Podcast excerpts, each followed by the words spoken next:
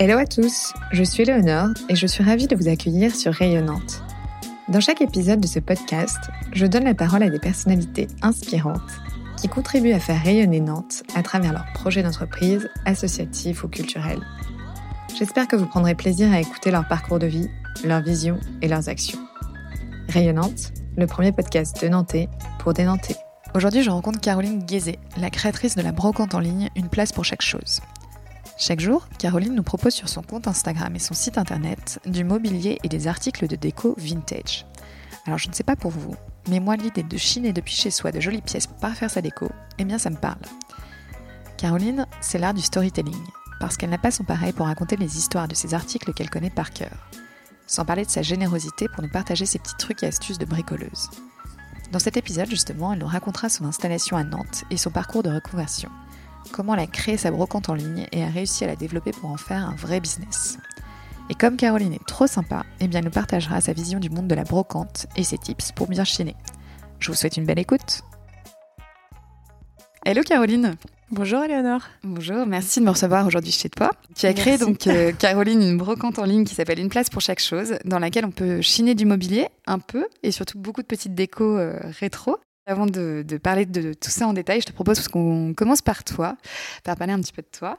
Tu étais plutôt avant. Est-ce que tu pourrais nous raconter un petit peu ton qui tu es, ton parcours euh?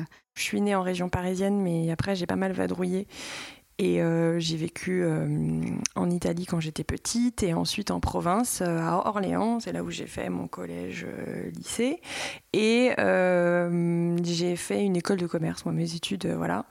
Alors c'était un peu un choix de la raison, on va dire, parce que très jeune, j'étais attirée par la couture, par le design, et j'avais hésité, j'ai hésité quand j'étais jeune à faire une école de mode ou de design. Euh, je pense que j'étais complètement immature et euh, pas du tout sûre de ce que je voulais faire. Et mes parents l'ont bien senti et ils m'ont dit écoute, cocotte, euh, fais un peu ce qu'on a fait nous, fais une école de commerce. j'ai fait un troisième cycle à l'IFM pour quand même aller rejoindre l'univers de la mode qui me parlait toujours. Donc j'ai fait cette formation et très vite j'ai démarré sur le terrain dans le concret et pas dans les paillettes. En fait, moi j'ai toujours eu un souci avec la mode, c'est que j'aime beaucoup le côté euh, vêtements, la fabrication du vêtement, les coulisses de la mode en fait. Et j'ai jamais été très à l'aise avec le côté paillettes, podium. Et donc moi je me suis retrouvée dans les showrooms d'une très belle marque italienne, Max Mara, pour aller vendre. Donc c'est pas forcément les métiers les plus euh, euh, glamour de la mode, mais en même temps ils sont très formateurs. Et donc j'étais auprès des grands magasins je vendais les collections de prêt-à-porter aux acheteuses des Galeries Lafayette, du Printemps, du Bon Marché, etc. Donc c'est très très formateur parce qu'on est sur de la grosse négo commerciale et en même temps on est auprès des produits donc c'est un bonheur d'être tous les jours euh, voilà je me roulais dans les manteaux en biveur de laine de Max Mara j'adorais parce que pour le coup là je voyais vraiment la je, je, travaillais pour une marque qui avait des produits incroyables et puis je replongeais dans ma culture italienne que j'avais découverte petite quand j'habitais en Italie après, j'ai travaillé pour d'autres très belles marques françaises, pour Petit Bateau et pour Lacoste. Et ma carrière s'est orientée plutôt vers le retail. Parce que donc, au début, j'étais dans les showrooms mais je faisais euh, du wholesale. Euh, j'allais un peu sur le terrain pour euh, voir les stands en grand magasin. J'étais notamment responsable de la province, donc je me baladais pas mal. Et après, chez Petit Bateau et Lacoste, j'ai vraiment travaillé à fond sur le retail. Donc là, vraiment, la gestion des parcs magasins, succursales les franchises, euh, l'affiliation et tous les statuts de distribution en grand magasin. Donc, euh, un métier passionnant de terrain. Euh, et ensuite, qu'est-ce qui s'est passé? C'était en 2016, en 2015.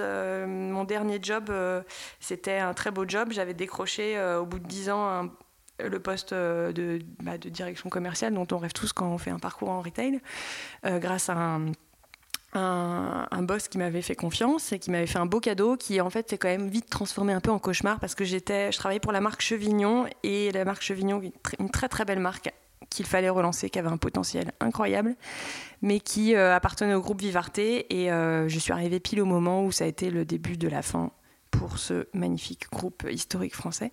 On était en PSE, euh, donc ça a été très formateur pour moi. En deux ans, je pense que j'ai appris énormément en étant au cadre dirigeant au sein d'un CODIR rattaché à un groupe en très très grande difficulté. Donc ça a été euh, très très formateur, mais ça m'a complètement usé, ça m'a humainement euh, broyé.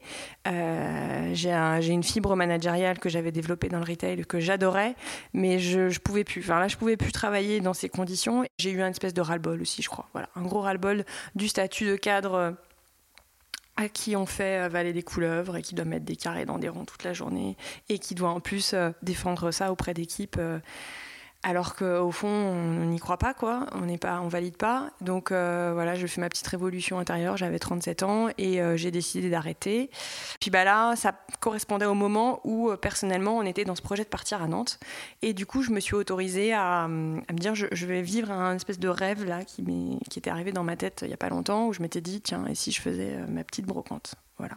J'ai toujours été chineuse et du coup, je me suis autorisée à rêver. Et justement, tu dis que tu as toujours été chineuse. C'est quelque chose que tu as depuis toute petite en toi ou, ça t'est venu un petit peu plus tard? Euh, Alors oui, c'est un truc de, de famille. Euh, ma maman est, et de voilà euh, je suis d'un milieu assez bourgeois où euh, on se transmet des, meubles de famille euh, des miroirs. Ma maman m'avait toujours parlé des chaises des commodes l'arrière des des, des, marbres des commodes pour savoir qu'une commode elle est ancienne. Les miroirs elle m'a toujours raconté ça elle m'a toujours parlé de patrimoine et d'histoire de famille. Et elle a toujours été en même temps d'une éducation très la valeur des choses euh, et euh, de cette idée aussi de beaucoup euh, chiner et acheter d'occasion. Donc ma maman a toujours été la reine des bonnes affaires. Quand j'étais étudiant, qu'on s'installait, quand je me suis installée dans mon premier petit appart à Paris avec ma coloc, amie adorée, elle nous a dégoté, euh, c'était la championne pour te dégoter le kit parfait d'un appart, euh, toute euh, seconde main. Elle allait dans les dépôts ventes, tout acheter, et paf, en deux secondes, elle, t'équipait un appart, mais tout ça avec que des bonnes astuces. Donc ma maman, elle m'a toujours transmis ce côté débrouillard et souvent associé à l'achat de seconde main. C'était pas du tout dans la culture il y, a, il y a 20 ans, quoi. Mes premiers souvenirs de Chine, c'était sur le marché opus d'Orléans, qui avait lieu tous les samedis matin ou dimanche matin, je sais plus. Euh, donc j'ai commencé à chiner à l'âge de 10, 11 ans, je crois, 10 ans. Euh, en chinant des petites bouteilles de parfum, comme tout le monde, des petites mignonnettes de parfum. Et très vite, euh, j'ai raconté ça l'autre jour dans mes stories Instagram. j'en avais marre de, de, faire comme tout le monde et, j'en avais marre de me faire avoir en achetant des bouteilles de parfum, des petites mignonnettes de parfum à 30 francs. Je trouvais ça trop cher. Et ma maman m'avait dit, bah, lance toi dans une collection de choses dont personne ne veut, où ça te coûtera moins cher, et puis tu vas voir, peut-être que plus tard ça vaudra plus cher. Donc elle m'avait fait rêver. Ah, ah, ouais, super. Et donc là, j'étais partie dans l'idée de commencer à chiner des, des poudriers anciens. Donc là, euh, il fallait vraiment aller fouiller dans les caisses un peu partout, euh, et pas juste sur le petit stand de ceux qui vendaient les mignonnettes de parfum. Je me rappelle très bien de tous ces souvenirs de, puces euh, à Orléans. Et donc j'ai commencé comme ça. Voilà à chiner des, poudriers. J'en ai 120 dans une boîte. Tu as hum, à peu près 40 ans, tu te dis, allez, je, je lance euh, ma, ma, boutique en ligne. Pourquoi Est-ce que tu as senti qu'à ce moment-là, il y avait une opportunité? Je sais pas, c'est des petits trucs comme ça. Un jour, tu postes euh, sur Facebook un, truc que tu as repeint un week-end, tu es trop contente, de ton, ton, petit truc que tu as chiné ou que tu as trouvé dans la rue, que tu as retapé, et puis tu as une copine qui te fait un commentaire en disant Mais Caro, euh, qu'est-ce que t'attends? Lance ta brocante, c'est top ce que tu fais.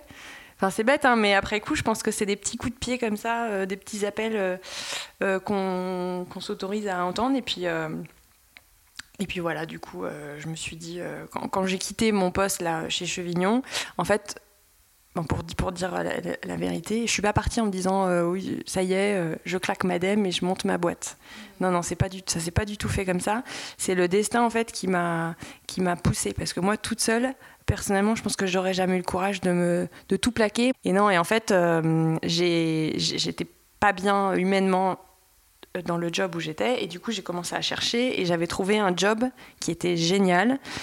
J'étais sûre de l'avoir, et euh, il fallait travailler dans le marais, poser dans un bureau. Il n'y avait plus de pression du chiffre d'affaires, il n'y avait plus de management, et c'était encore dans le retail.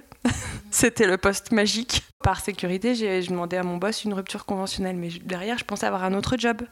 Et donc j'ai posé ma, rupture conventionnelle et le jour où mon boss est rentré dans le bureau pour me donner l'accord de la rupture conventionnelle, j'ai eu le coup de fil du cabinet de recrutement qui m'a dit Caroline, tu n'as pas le job, tu es arrivée deuxième en shortlist, euh, c'est pas toi qui as le job.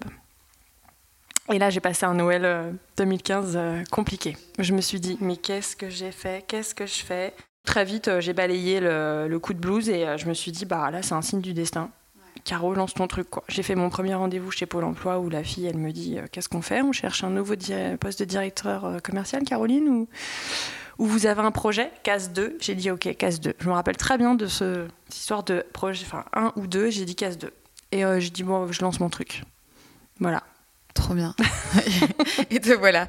Et alors au départ, tu me disais que tu avais, tu vendais tes meubles sur des marketplaces, donc comme ouais, on a parlé, Le Bon Coin euh, ou, Facebook Marketplace. Et puis ensuite, tu as lancé ton compte Instagram et très vite, c'est lui qui a pris le dessus. Euh, comment est-ce que tu as fait pour te faire connaître au début sur Instagram? Alors oui, au début, euh, quand on démarre comme ça et qu'on décide d'être auto-entrepreneur et de vendre, acheter, revendre, bah faut trouver des moyens de vendre. Bon, alors vendre, moi, c'était plutôt mon truc, ça je sais faire. Donc j'ai un peu tapé partout sur euh, le Bon Coin. Je me suis, je proposais mes trucs dans l'océan du Bon Coin. Et après, je me suis dit, tiens, CLN6, c'est quand même plus ciblé, c'est pas mal. Donc j'ai pas mal travaillé avec CLN6, c'était top. Vraiment, je mets quasiment plus rien chez eux parce que, en effet, c'est Instagram qui a pris le dessus. Euh, ça s'est fait un peu naturellement. Au début, j'avais fait une page Facebook, je crois. Et puis un jour, je vais déjeuner avec des copines à Versailles. Il y en a une qui me dit Mais Caro, qu'est-ce que t'attends pour monter ton compte Instagram? Donc, ça, c'était en, en 2016, avril 2016. Donc, moi, j'avais un compte perso Instagram depuis 2012, je crois. Et donc, j'ai monté mon, mon, compte Instagram. Et il a, au fur et à mesure, parce que je, je, je suis une fille de gestion, donc j'ai suivi mes poids de chiffre d'affaires par euh, canal de distribution. Donc, j'ai très vite senti. Euh, euh, que ça prenait euh, de l'ampleur. Parce que tu arrivais, excuse-moi, je te coupe, mais c'est intéressant, tu arrivais à mesurer euh, le, pourcentage de ventes sur Instagram versus d'autres marketplaces? Ouais. Ouais, je le suivais. Bah, J'étais très formatée, contrôle de gestion, taux de pénétration, taux de transformation, tous ces trucs-là. Donc je savais, Le Bon Coin fait 20, ce mois-ci a fait 20%, Facebook Marketplace a fait tant, euh, Céline tant et Instagram. Facebook et réseau perso ou, vente à la maison, parce que parfois je faisais des ventes à la maison. Et euh, donc très très vite, ça a grimpé et ça a complètement pris le dessus en, au bout de deux ans, je crois. Ouais, quand, au moment où j'ai quitté euh, plutôt pour aller à Nantes. Là, vraiment, Instagram avait déjà pris le dessus. Et après, mon Instagram, je l'ai vraiment fait à force de travail et de contenu, de publication de contenu. L'autre jour, euh, j'ai fait une petite statistique et je me suis amusée à faire le rapport entre nombre de posts et le, mon temps de présence sur Instagram. Et j'ai calculé que j'étais à 1,4 posts par jour depuis que j'avais créé mon compte. Donc ça veut tout dire. En gros, c'est euh, c'est la régularité de publication de contenu. Et puisque été dans une idée assez euh, militante, très vite, euh, quand j'ai monté ma, ma petite brocante, je suis très vite devenue militante sur le sujet, sur la cause de l'achat de seconde main, sur la consommation plus raisonnable, raisonnée, euh, sur l'écologie, etc. Et donc, euh, pour moi, il fallait que je, je fallait pas juste vendre. Je voulais pas juste vendre mes articles, je voulais en plus euh, raconter des trucs pour les vendre parce que je suis une vraie vendeuse et j'adore raconter des histoires. Sur Instagram, la force c'est qu'on peut mettre autre chose que on peut faire autre chose que vendre. Donc on peut dire qui on est, on peut expliquer pourquoi on fait ça. Et c'est aussi, je pense, pour ça que ça a marché. Et justement, on va parler de ce côté euh, militant parce que sur ton compte Instagram, tu définis euh, ta brocante comme euh, une brocante éco-responsable.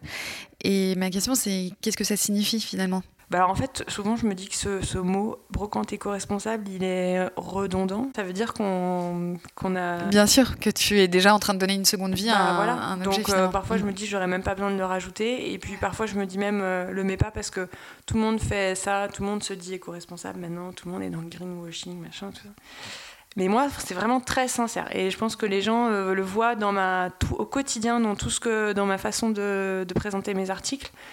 Euh, et puis en plus, je mets un peu de ma vie perso dans mon compte Insta. Je le dose, je le dose, j'en mets pas trop parce que je, je c'est pas mon concept. Mais euh, j'explique aussi comment j'intègre l'achat de seconde main et, et, le vintage dans ma vie. Euh, et euh, je viens de la mode. Moi, je suis encore très sensible aux tendances, à l'apparence et tout ça, la séduction, le vêtement. Enfin, j'aime beaucoup les belles choses, la valorisation des belles choses. Et du coup, je suis à fond militante pour montrer qu'on peut être jolie, on peut être dans la tendance, avoir un bel intérieur, même si on l'a équipé avec des trucs qui à la base sortent d'un grenier plein de poussière, ou d'un dépôt-vente un peu pourri où on n'ose pas rentrer. Ton atout à force, c'est ce que tu disais hein, tout à l'heure, c'est que hum, au-delà du phénomène de euh, acheter, euh, revendre, toi tu retapes Et ça, c'est vraiment un de tes plus. Et tu le disais, en plus, tu étais très transparente sur, euh, sur ce sujet-là. Euh, et c'est vrai que, tu vois, quand j'ai dit que j'allais t'interviewer auprès de quelques copines, elles m'ont tout de suite dit Ah, mais c'est trop bien parce que Caroline, euh, en gros, elle est super transparente. On apprend plein de choses en regardant son compte Instagram et c'est hyper agréable. Et je pense que du coup, les ça, gens. c'est mon côté militant aussi, ça. bah, parce qu'en fait, moi, je, je, suis hyper contente, ça fonctionne. Je vends hyper bien. Enfin, franchement, ça, ça cartonne. Je suis aux limites de ce qu'on peut faire seul. Mais en fait, mon plus beau cadeau, moi, c'est quand je vois des clientes qui m'ont acheté deux, trois trucs et qui reviennent plus et qui me parlent de ce qu'elles ont chiné toutes seules et ce qu'elles ont retapé toutes seules. Et j'ai plein de témoignages tous les jours. Ah, Caroline, maintenant j'ai pigé, euh, mais c'est top, moi aussi je peux le faire. Je dis, mais vas-y, fais-le. Enfin, c'est pas grave si tu m'achètes plus.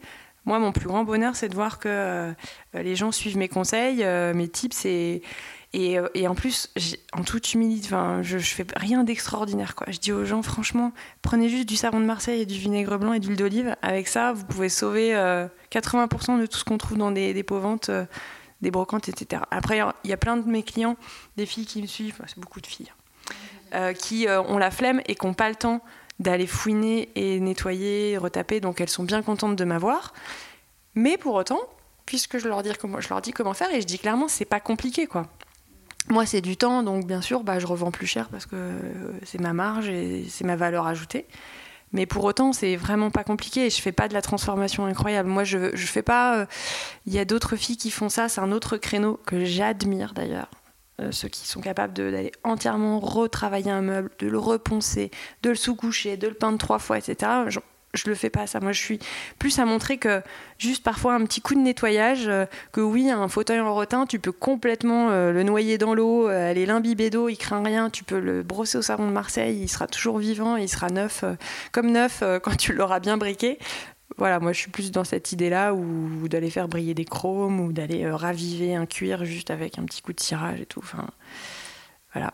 Et alors du coup, on, reparlera de ta vision de la Chine, de tout cet univers un petit peu plus tard, mais euh, je voudrais d'abord qu'on reste un peu sur une place euh, pour chaque chose. On va parler de ce que tu vends. Quel style d'article finalement chines-tu aujourd'hui? Est-ce que tu as des critères, tu vois, de, sélection? Non, j'ai pas vraiment de critères. Ce qui me fait vraiment marrer, c'est justement de toucher à tout. C'est pareil, hein, moi j'ai un ancrage... Euh, de commerce, de marketing hein, qui reste en moi et je sais qu'à un moment il faut se renouveler quoi. Faut pas être toujours à présenter des carafes et des assiettes en terre de fer au bout d'un moment euh, voilà et surtout que euh, je suis loin d'être la seule sur Instagram à faire ça. Tant mieux, enfin, c'est génial parce qu'il y a tellement de, il y a de la place pour tellement de gens il y a de quoi faire. Donc, euh, je m'interdis rien en fait. Moi, je m'interdis de rien. Enfin, ma limite, c'est euh, ma capacité de, stockage et de la taille de mon coffre. Parce qu'en plus, je travaille avec un modèle ultra simple où j'ai pas de local dédié et j'ai pas de véhicule dédié. Donc, ma limite, c'est ce qui va rentrer dans mon coffre ou euh, ce que je vais pouvoir stocker dans mon garage. Et, euh, et, les styles, euh, bah, je prends tous les styles. Euh, même dernièrement, j'ai fait un truc que je trouve aussi sympa, c'est que j'ai proposé des pièces de seconde main qui sont en fait de fabrication récente, du design récent, mais de seconde main que j'ai récupéré dans un hôtel qui changeait de déco. Enfin, avec un ami, on a fait ça, on a récupéré ça. Et donc, bah voilà, ça, ça c'est pas de la brocante pure.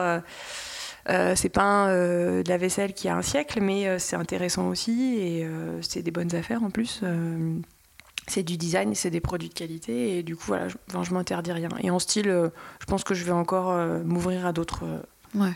Voilà, voilà. Où est-ce que tu chines du coup Alors je chine. Alors ça c'est la question qu'on pose le plus souvent.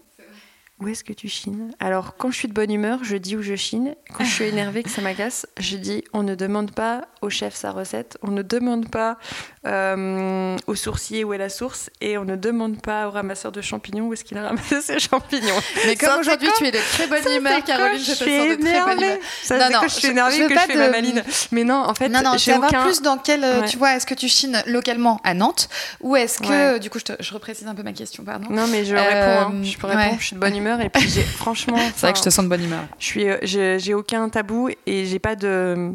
Parce qu'encore une fois, moi, je, je, je vois pas mon job comme un truc incroyable. Je fais, j'ai, enfin, sincèrement, alors souvent les gens me disent Ah, mais Caro, où est-ce que tu trouves tout ça?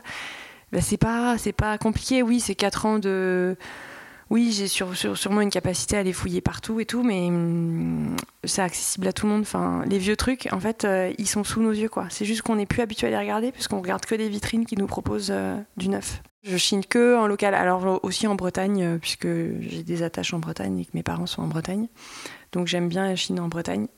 c'est évident que quand on sort un peu des, grosses agglomérations, on, on, va un peu plus dans la poussière, dans les fermes, dans les voilà, on peut trouver des trucs un peu plus euh, un peu plus secrets comme petite, euh, petit coin de Chine.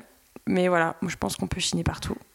Et pour qu'on se rende compte un peu de ton quotidien d'entrepreneuse de, chineuse, euh, est-ce que tu pourrais nous raconter une journée type? Ouais, alors une journée type, ouais.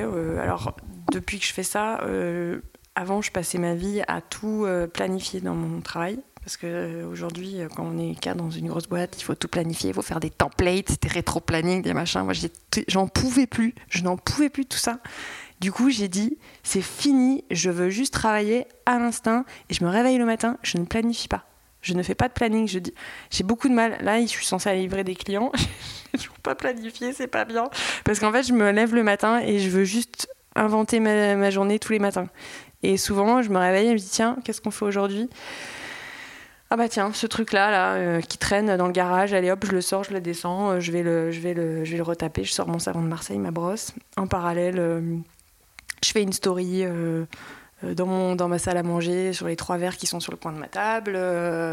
Enfin, je, suis vachement dans le, ce côté, je planifie pas. Alors bon, là, je, je, fais ma maline, je suis quand même un peu obligée de planifier un peu parce que il faut gérer une rotation de stock. Je suis quand même une fille organisée derrière, j'ai des réflexes de enfin voilà, inné d'organisation, mais pour autant, euh, voilà, je j'ai pas un planning qui dit que le lundi je vais chiner, le mardi je retape, le mercredi je reçois mes clients. enfin, voilà, c'est complètement, c'est un peu des coups de tête, euh, voilà, il y a rien, y a rien de vraiment planifié, mais en gros, euh, je passe, je sais pas, 20, 20, 20, 20 25% du temps à chiner, grand maximum. Le plus gros du boulot, il est plutôt dans dans euh, nettoyer, me remettre en état et mettre en vente, gérer la vente Instagram. Je passe ma vie sur mon téléphone. Donc voilà. C'est mon premier outil de travail. Et puis, puis après, rencontrer les clients, remettre et faire les colis.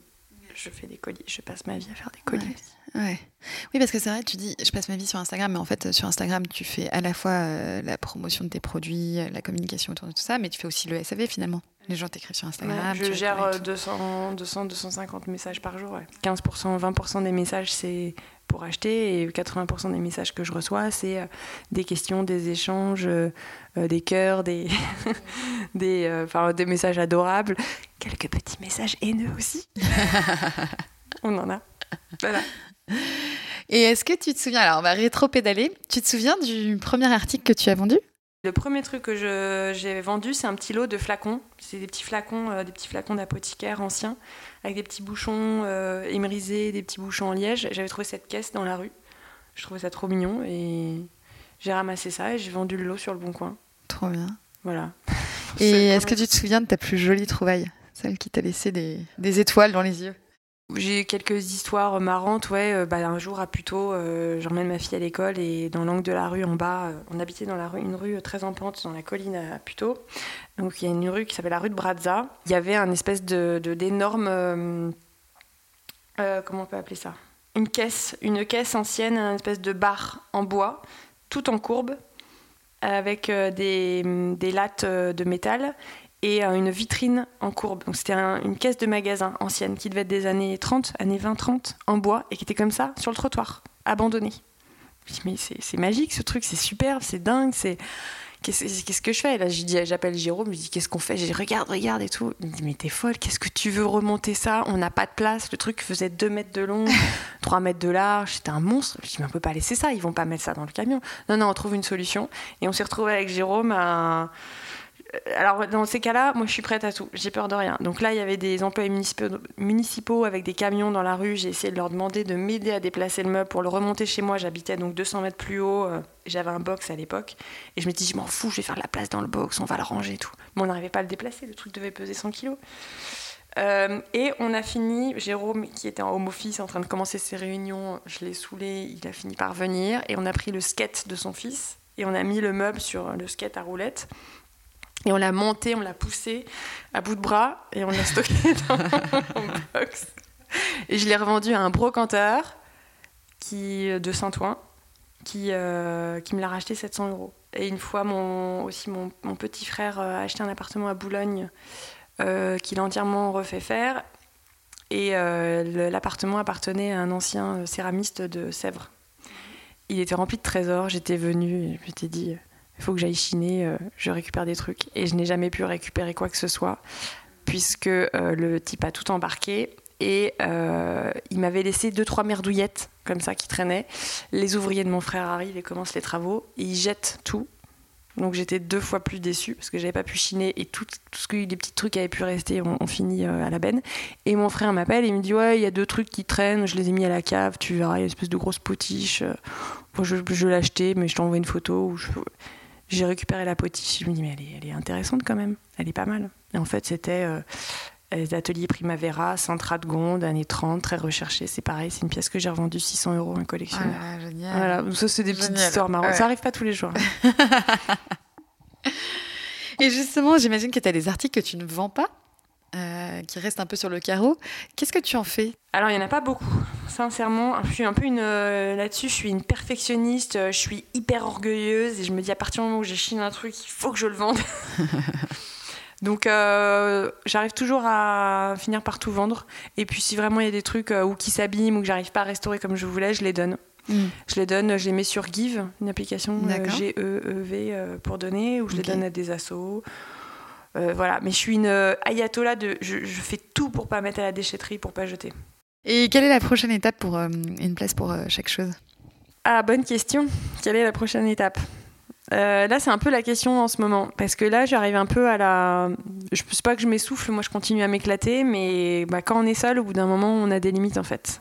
Et, en fait, et, je commence à parfois être frustrée de ne pas pouvoir répondre à toute la demande, de ne pas pouvoir chiner tout ce que je voudrais chiner, de ne pas pouvoir stocker. De... Euh, j'ai décidé de faire ça chez moi, mais au bout d'un moment, être chez soi aussi, il y a des limites. On aurait envie d'avoir un local. Après, moi, j'ai travaillé dans le retail euh, très longtemps, donc je fais tout pour pas avoir de local. Je sais quelles contraintes ça et je pense que je ferai tout de suite un comment dire un, flop en enfin moi j'en vis enfin je, veux que ça me fasse vivre donc je gagne de l'argent en faisant ça. J'ai fait un modèle qui crée de la valeur. Et si je passe dans un autre modèle où j'ai un local où j'ai une boutique là je passe une étape énorme où euh, il va falloir investir et passer dans un autre modèle où il faut du staff il faut voilà des charges locatives et tout ça. Et je sais pas encore si je suis prête à ça. Et en même temps et en même temps, là, si je veux continuer à m'éclater, à un moment, je vais être obligée de, de changer de modèle. Donc, bah, je sais pas, c'est un cours de réflexion. on va voir. Bon, alors, du coup, euh, je le disais, on va parler de ta vision euh, de la Chine, du marché de la Chine, de la brocante et tout, parce que tu es une vraie experte et que moi, je suis preneuse de tous tes tips. Euh, j'imagine que ça va intéresser beaucoup d'autres gens aussi. Tu me confiais déjà avoir observé depuis quelques années donc un vrai engouement pour la Chine. Est-ce que tu pourrais nous dire pourquoi, selon toi? En effet, je pense que Ouais, au début, quand j'ai démarré, on se moquait un peu de moi. On... Voilà, il y a quelques années où moi, quand j'achetais d'occasion, euh, c'est vrai que c'était pas forcément bien vu. Maintenant, il y a une vraie tendance dans le mobilier euh, chiné. Euh, a bien aidé, euh, notamment en France, à mettre ça en avant. Et puis, bah, je pense que c'est clairement dans l'air du temps. Enfin, les gens ont pris conscience de certaines choses et euh, ont plus forcément envie euh, d'acheter du neuf pour des raisons écologiques, parce qu'ils ont envie d'acheter euh, local, fabriqué par un artisan, parce qu'ils ont envie d'acheter avec du sens et de se dire que voilà, une pièce signée, elle a une histoire, elle appartenait à quelqu'un, elle est transmissible, elle, a, elle a une valeur en fait qui, qui change complètement de la notion de valeur qu'on a, qu'on a, qu'on nous a ancrée depuis l'après-guerre sur euh, la société, dans la société de consommation, etc. Donc, je, oui, il y a une, une, vraie prise de conscience. Moi, ça fait 4 ans que je fais ça et je vois vraiment l'évolution des consciences. Voilà, complètement. Et en fait, ce qui est. Je pense qu'il a contribué à ça aussi, c'est justement ces, ces, business de brocante en ligne, comme tu disais, comme euh, CNC, comme une place pour chaque chose, où en fait, cette, euh, le fait d'être derrière ton ordinateur, tu as comme tu as comme qui dirait des barrières qui tombent, tu vois, tes freins à l'achat, je pense, euh, je me mets dans la peau du consommateur, euh, tombent et tout devient beaucoup plus facile. Encore une fois, c'est pas dans nos codes euh, du commerce de, de, chiner. Alors, mm. chiner, c'est la culture des marchés, c'est la culture du souk, c'est de, de d'aller fouiller, d'aller négocier, de pas forcément trop savoir. Il y a pas un, il y a pas, on peut pas, il y a pas de code barre sur les produits chinés. On ne peut pas s'assurer que ça vaut tant, que euh, ça a été fabriqué à tel endroit, que c'est de telle époque, etc. C'est pas donc on est un peu plus dans un domaine de oui, c'est il n'y a pas de il a pas de règles. C'est et je pense que culturellement on n'est pas habitué à ça et ça fait peur. Et pourtant, euh, c'est juste magique, c'est beaucoup plus sympa que d'aller euh, devoir d'abord s'adresser à quelqu'un pour acheter quelque chose euh, de chiné. Moi, ce que j'adore en brocante, c'est que avant, on prend l'article dans la main, mais le premier truc qu'on doit regarder, c'est les yeux du vendeur, du brocanteur, et d'aller créer un contact visuel et de se dire c'est combien ou commencer à, ou commencer à parler de l'objet et euh, du coup découvrir l'objet, se dire de quand il date, et commencer la négociation du prix, et mm. d'établir un contact avec la personne, de se dire ah, tiens à qui on a affaire. Mais moi, moi je trouve que c'est la base de tout, enfin, c'est la base de tout échange de commerce. Ça donne une telle valeur à l'objet, et je, je, mets au défi n'importe qui dans le, neuf d'aller donner autant de valeur aux objets. Enfin si, le marketing est très doué, pourrait nous faire rêver, mais moi, je, en prêt-à-porter notamment. Et on a recréé ces dernières années 50 marques, et 50 marques qui se sont recréées sur quoi? Sur quoi? Recréer quoi en fait? C'était juste le même produit avec du blabla derrière, mais en fait quand tu creuses, il n'y a aucune histoire, il n'y a rien. C'est juste du blabla, des images, des paillettes. Euh. Et si je reviens justement sur la brocante, il y a forcément cette euh, négo de prix, ça passe forcément euh, par là Tu conseilles de, ouais, de négocier C'est culturel. Ouais de négocier le prix. Sauf qu'en France, on n'est pas du tout à l'aise avec ça. Les Français ne sont pas du tout à l'aise avec le prix. T'as des techniques pour euh, négocier un prix? Moi, je suis hyper tu à l'aise. Regarder, regarder dans les yeux. Ah ouais, non, mais moi, je suis une fille. Moi, j'ai aucun tabou avec l'argent. Aucun. Tous mes prix sont affichés sur Instagram. On n'est pas nombreux à afficher les prix. Il y a un vrai sujet là-dessus. C'est très particulier en France. Le Français n'est pas à l'aise avec la transaction commerciale. Et pourtant, euh, c'est pas, c'est voilà, c'est, pas compliqué. ça me semble pas compliqué d'aller parler de son prix, de l'afficher, de le défendre, de s'autoriser à le négocier, de, voilà, de dire pourquoi on a mis ce prix-là. Et chiner, quand on chine, en fait, ça fait, on le dit souvent, même quand tu vas à Marrakech et que tu commences à chiner, si tu chines pas, enfin si tu négocies pas, limite euh, le vendeur va être vexé. c'est un jeu. Moi, je vois beaucoup euh, ce que je fais comme un jeu. Hein. Je m'amuse tous les jours. Moi, je, suis en cours de récréation depuis 4 ans. Euh, je ne joue pas avec mes clients, mais en tout cas, quand moi je vais chiner, c'est un jeu pour moi. Mais même si le truc est à 2 euros, je vais aller négocier. C'est pas parce que je suis radine que je vais, je pense à ma marge sur un euro. C'est parce que c'est un jeu, mais c'est dans les codes. Et puis. Euh, Et c'est le même code pour les brocantes en ligne? Tu négocies aussi le prix? Bien sûr, ouais, ça peut. Ouais. Moi, euh, alors, moi, mes prix sont affichés, sont clairs, ils sont assez euh, constants. C'est-à-dire, il y a une logique dans mes prix, je pense. Au bout d'un moment, les gens comprennent. J'ai très peu de clients qui négocient. Donc je me dis, c'est parce qu'au moment, les gens respectent Beaucoup de gens me disent, ah non, et moi je m'autoriserai pas à négocier, Karine, parce que moi je respecte trop, ton travail. Tu nous donnes, tu as beaucoup de valeur ajoutée, tu la justifies vachement bien, ta valeur ajoutée, donc on n'a pas envie de négocier chez toi. Mais ça me choquera jamais que quelqu'un négocie. Là, je suis en train de balancer un truc. Tout le monde va se mettre à négocier. non, mais moi j'ai aucun tabou avec ça. Euh, mais n'importe quel brocanteur, euh, même sur Instagram, euh, Bien sûr. Bah, j'ai un ami là, il a repéré un truc sur Instagram euh, sur une, une, fille de Paris qui vend des meubles, des très beaux meubles euh, design. Et il lui a dit c'est combien telle pièce? Il lui a dit c'est, c'est 1005. Il lui a dit ok, bah moi je t'en offre 1000. Deal donne. Elle a accepté. Enfin, ça se fait. Euh, même en design, même en pièce de design, tu. Voilà. Et est-ce que tu as un moment dans la journée où, qui est plus propice justement pour chiner? Ouais, pour chiner? Alors moi, je suis pas du genre à me lever euh, aux aurores. Je l'ai quasiment jamais fait. C'est un réflexe où tout le monde pense que pour chiner, il faut, être, euh, faut se lever euh, tôt. Alors oui, c'est vrai, quand on va se lever tôt, on va être le premier à voir ce qu'il y a dans le camion à chiner sur un déballage. Et on va peut-être trouver des pépites. Mais moi, j'aime bien me dire qu'on peut chez une place pour chaque chose. Il n'y a pas beaucoup de meubles signés. C'est pas des trucs de dingue incroyables. Je vends rien qui soit rarissime. Euh, j'aime bien me dire que je vais chiner en pleine journée et que je vais aller trouver euh, quelques assiettes et des jolies carafes et, euh, et une petite paire de chaussures planquées au fond d'un carton. voilà. Donc moi non, je suis pas. Après. Tu arrives à faire des bonnes affaires même si t'es pas au cul du camion. ouais ouais. Oui oui non non mais je, je, dis pas qu'il faut pas aller le matin tôt. C'est que moi dans mon modèle, dans ma façon de faire. ça marche très voilà, Puis j'aime bien dormir le matin. Donc, genre, j'ai jamais fait de me lever à 5 heures du mat. Euh. Et qu'est-ce que tu dirais à des auditeurs qui n'ont pas encore passé ce cap de l'achat euh, de l'achat de la brocante en ligne? Qu'est-ce que tu dirais pour les convaincre? C'est une très très bonne question ça. Euh, bah, de, d'essayer quoi, de et puis de réfléchir en fait. de réfléchir et de regarder autour d'eux, de regarder comment ils sont habillés, de regarder leur intérieur et de regarder leurs enfants et de se dire tiens, tout ça, je l'ai acheté où? Alors je suis pas dans l'idée, il faut pas se culpabiliser. Je n'ai pas envie de passer. J'essaie vachement de pas être dans la culpabilisation des gens, mais de, juste, moi je leur dirais d'aller fouiller dans les placards de leur grand-mère et euh, d'essayer de se dire tiens, je vais trouver un truc euh, qui euh, me plaît vachement et qui est ultra moderne et qui va pouvoir s'intégrer dans mon quotidien de maintenant et qui sera aussi beau que le truc que j'ai acheté chez MDM ou I ou voilà. Et, je suis sûre qu'ils vont trouver un truc. Et en plus, ils vont commencer à en trouver un. Leur grand-mère elle va raconter ah mais tu sais ça, c'était ton grand-père.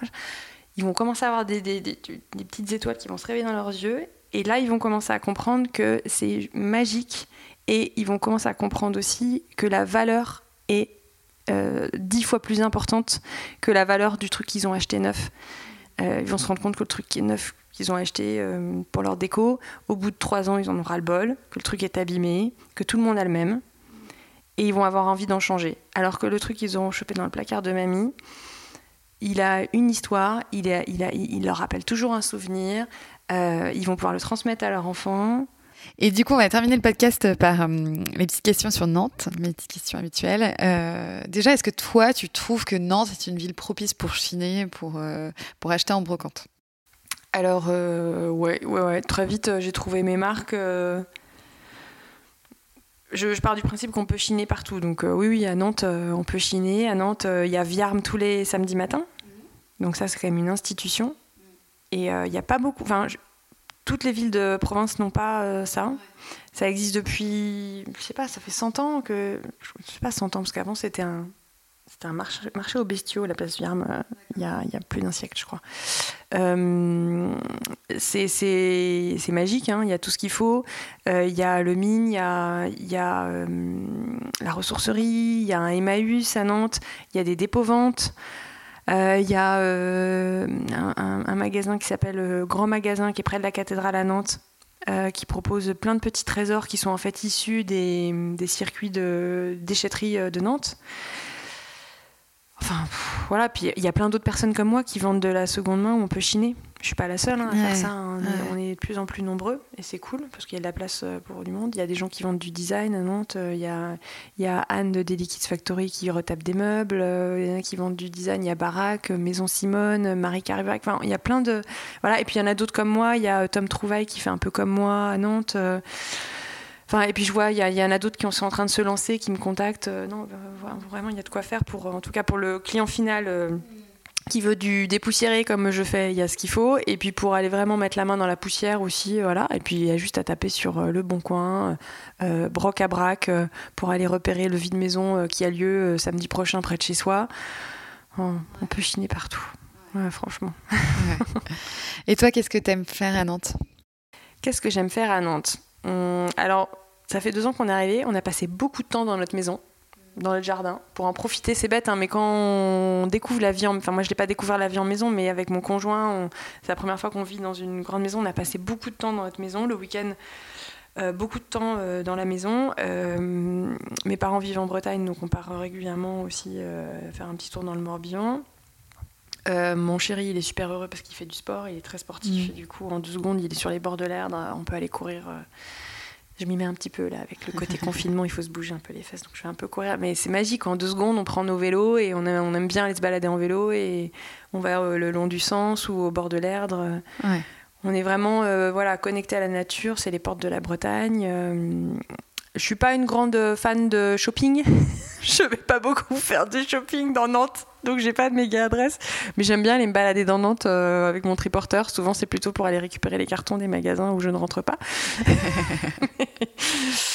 ouais, non, c'est quand même une ville qui est très très agréable à vivre. Et puis c'est une ville euh, qui bouillonne. Moi, j'adore cette ville pour ça. Elle bouillonne et elle, est, elle s'est elle, elle complètement transformée en l'espace de 20 ans. Moi, j'ai connu Nantes euh, quand j'étais gamine. Pour moi, c'était la petite ville de province rangée où vivaient mes, mes tantes bourgeoises, euh, voilà, avec ce côté un peu, un peu fermé, bourgeoisie nantaise, etc. Je pense que maintenant, ça a énormément changé. Ouais. C'est bien mixé, c'est rempli de Parisiens d'ailleurs, d'anciens Parisiens, mais présente. Mais d'anciens, c'est ça qui est chouette à Nantes, pas forcément des Parisiens, mais des gens qui débarquent à Nantes depuis pas longtemps, qui sont souvent jeunes couples, euh, avec enfants, qui sont soit dans une transformation de vie, changement professionnel, ou euh, je passe de la vie en grande agglomération parisienne et je viens m'installer à Nantes, et du coup qui sont dans une ouverture d'esprit, une envie de changement, besoin de rencontrer des gens, et ça, ça crée euh, beaucoup de connexions et d'ouverture d'esprit, je trouve. Ouais, top, top. Et pour terminer, est-ce que tu as une ou des bonnes adresses fétiches que tu souhaiterais nous partager? Alors, des bonnes adresses à Nantes il y a une adresse, je t'ai dit, je n'arrive pas à retrouver le nom, mais euh, c'est un truc que j'ai découvert par hasard en allant déposer un colis mondial relais au tout début quand j'étais à Nantes. C'est une petite droguerie qui est rue du Maréchal Joffre, euh, derrière la cathédrale. Donc je n'arrive pas à retrouver le nom de cette droguerie, mais je suis rentrée dans cette petite boutique un jour et euh, je me suis dit, mais waouh, c'est la boutique qui n'existe plus normalement et elle a été reprise par un jeune homme en fait J'espère juste qu'elle va tenir le coup avec cette histoire de confinement. Je ne sais pas où elle en est.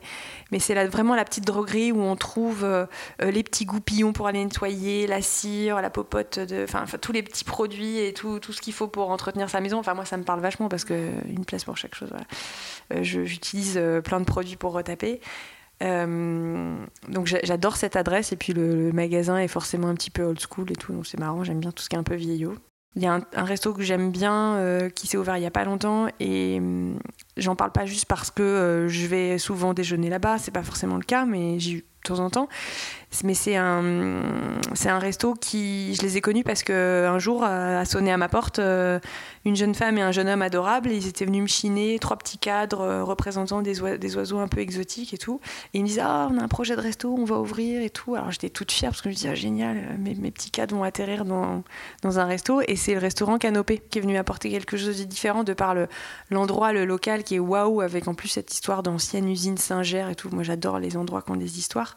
Et puis en plus, on y mange très très bien. Donc euh, chez Anne-Laure et Vincent, euh, voilà, ça, me, ça, me fait, ça me fait sourire parce que j'ai vu un jour Anne-Laure et Vincent se pointer euh, comme ça, la tête un peu crevée, fatiguée, genre oh, ouais, on est en plein dans le projet, c'est dur et tout, on va y arriver et tout. Puis c'est devenu, voilà, c'est devenu un endroit très chouette à Nantes et. Et j'admire en plus des gens comme ça qui entreprennent pour créer d'aussi beaux endroits et qui ont une telle pêche, niaque, pour y arriver malgré euh, surtout la situation actuelle. Ouais. On pensait, et puis c'est un super resto, je confirme. Mm, ouais. Euh, et bah écoute, merci beaucoup Caroline. En tout cas, euh, c'était très bah, agréable de discuter avec toi dans ta jolie maison. Je n'ai pas précisé, mais en fait, ta jolie maison qui est une maison showroom, tu me le disais. Oui, c'est un peu ça. qui est magnifique, qui a été et pouvoir recevoir les gens en ce moment, mais c'est plus compliqué en ce moment. Mais bientôt, quand cette histoire de confinement et de virus couronné sera terminée, on voilà. je pourrai refaire des ventes à la maison. Et eh ben merci beaucoup, je te souhaite une belle journée. Merci Eleonore. À bientôt. Merci pour ce que tu fais, au revoir. Merci pour votre écoute. J'espère que cet épisode et que l'univers de Caroline vous a plu. Si c'est le cas, eh bien sachez que vous pouvez en parler autour de vous et nous laisser un petit commentaire et 5 étoiles sur Apple Podcast. Pour suivre l'actualité de Rayonnante, je vous donne rendez-vous sur le compte Instagram, le compte Facebook et Twitter du podcast. Et en attendant, je vous souhaite une très belle journée et je vous donne rendez-vous dans 15 jours pour un nouvel épisode.